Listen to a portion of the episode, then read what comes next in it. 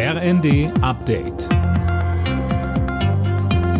Stündlich neu. Auf den Punkt informiert. Ich bin Dirk Jostes. Guten Morgen. Nachdem gestern ein Kleinwagen in eine Gruppe mit Schülern gefahren ist, ist die Bestürzung groß. Kanzler Scholz sprach von einer Amok-Tat, die ihn tief betroffen mache. Berlins Innensenatorin Spranger sagte, alles deute darauf hin, dass der Täter psychisch beeinträchtigt sei.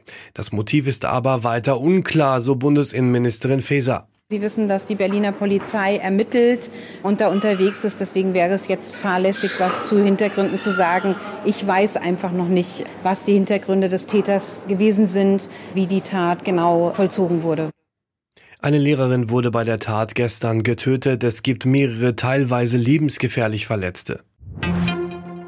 Die Entscheidung des EU-Parlaments für das Aus von Verbrennern ab 2035 sorgt für Kritik in der Autoindustrie, aber etwa auch bei der deutschen Umwelthilfe.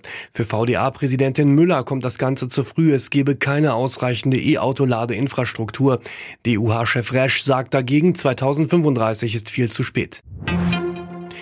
Es bleibt wohl auch über das Jahresende hinaus bei der gesenkten Mehrwertsteuer in Restaurants und Cafés. Das berichtet das Handelsblatt und beruft sich auf Regierungskreise.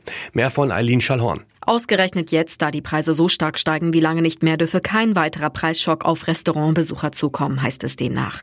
Der Mehrwertsteuersatz für die Gastro war ja, mit Ausnahme von Getränken, im Zuge der Pandemie 2020 auf 7 Prozent gesenkt worden und sollte zum Ende dieses Jahres wieder auf 19 Prozent steigen. Offen ist dem Bericht zufolge noch, ob es noch einmal eine weitere befristete Verlängerung gibt oder ob es dauerhaft bei den 7 Prozent bleibt. Polens Präsident Duda kritisiert die Telefonate von Kanzler Scholz und Frankreichs Präsident Macron mit dem russischen Präsidenten Putin scharf. Duda sagte der Bild, die Gespräche bringen nichts, bewirken nur eine Legitimation Putins. Alle Nachrichten auf rnd.de